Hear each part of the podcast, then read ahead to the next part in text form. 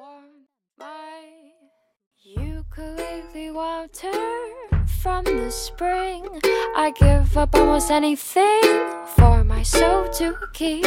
And when I'm dry and there's nothing left and I'm feeling incomplete. Hi，，各位亲爱的小伙伴，大家早上好，我是姚老师。本期节目当中呢，我们将会继续来学习来自《绝望的主妇》第二季第三集当中的英文台词。那么首先呢，一起来听一下。That's a twofer. Way to go! That's a twofer. Way to go！一石二鸟啊，真有你的。That's a twofer. Way to go! That's a twofer.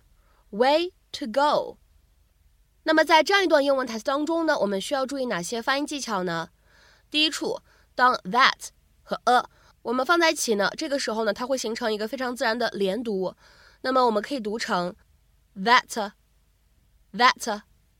再来看一下第二处发音技巧，当 way 和 to 我们放在一起，这个字母 t 呢，它会形成一个美式发音当中呢所独有的 flap t 闪音，所以呢，我们可以读成 way to go，way to go。 Hello, Susan. You ready for your lesson? Yep, I am. I think I'm gonna make another push for using that pedal. I think it adds grandeur. I want to talk to you. I'm busy now. I cannot believe you kicked Edie out of Julie's performance I did not kick Edie out. Julie made that call. because you played the mom card. Well, it is a family recital, and Edie is not family. One day she could be. Oh, don't even joke like that. how about your plumber slash convicted murderer, huh? He seems to keep popping up at family events. It was not murder, it was manslaughter. And that's totally different. Mike and I aren't even living together, and he cares about Julie. Well, so does Edie, huh? She was really looking forward to performing with Julie. If you think Edie Britt cares about anybody other than herself, you are living in a fool's paradise. You don't know her the way I do, and the only reason she's interested in Julie is to mess with my head. That's both crazy and self-absorbed. That's a twofer. Way to go! Whether you choose to believe it or not, they're both great together. And if you don't believe me, ask Julie. 今天节目当中呢，我们来学习一个非常有趣的词，叫做 twofer，T W O F E R，twofer。那么下面呢，我们来看一下这个单词有关的两条不同的英文释义。第一种解释呢，说的是 something that one is able to get for free upon purchasing another。再比如说呢，我们来看一下第二条英文解释，a special offer or arrangement by which you pay for one thing and get another one free。所以呢，有人会把这个单词 twofer 理解成为买一赠一、买一送一，或者呢可半价优惠。那么下面呢，我们来看一下几个例句。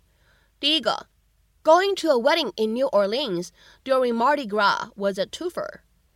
在狂欢节去新奥尔良参加一场婚礼是买一赠一的好事儿。Going to a wedding in New Orleans during Mardi Gras was a twofer。 下面呢，我们再来看一下第二个例子。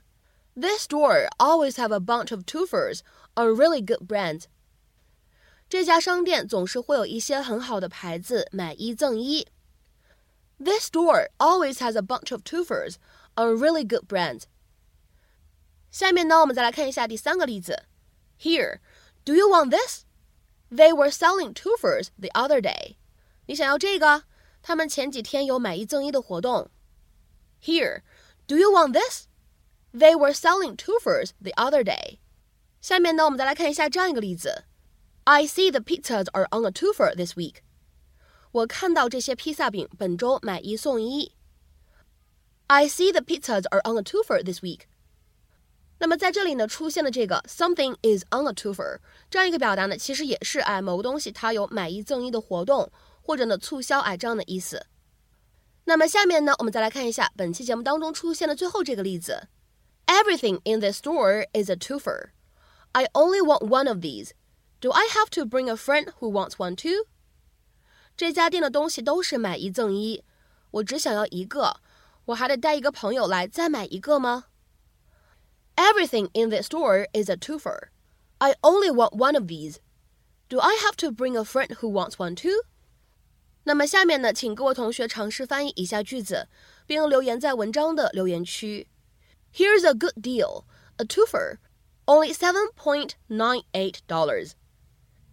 Here's a good deal, a twofer, only seven point nine eight dollars. 那么这样一句话，你是如何去理解的呢？希望各位同学呢可以踊跃的留言。